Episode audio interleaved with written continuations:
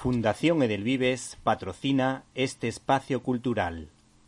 Directa o indirectamente, el cómic Capitán América, la verdad rojo, blanco y negro y el experimento Tuskegee, que utilizó a indigentes de raza negra como ratas de laboratorio, dio lugar al obezno, blanco, negro y sangre, que es una extraña apuesta de Marvel, ya que en este caso la citada editorial había ido a remolque de su compañía rival DC que llevaba años o lleva años apostando por algunas versiones en blanco y negro de Batman.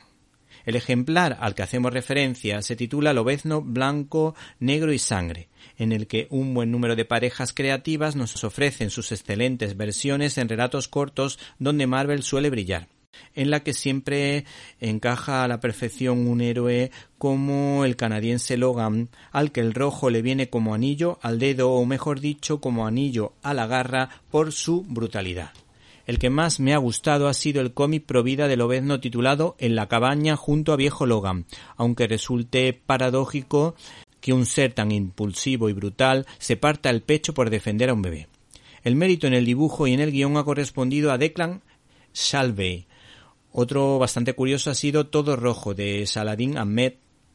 que es guionista, y el ilustrador Ken Walker, que nos sugieren que lo que bien empieza mal acaba para este querido héroe que, a pesar de todo, sabe disfrutar de un buen chuletón y apreciar su sabor. Seguro que a él tampoco le gusta la carne sintética a lo Bill Gates. Finalmente, de 32 guerreros y un corazón roto de John Ridley y Jorge Fornés, nos quedamos con esta potente reflexión de alguien que se enfrenta a Logan,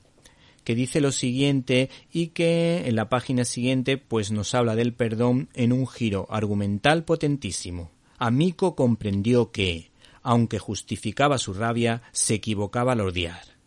El odio no hace nada, el odio no gana nada, y no deja ninguna satisfacción, solo culpa.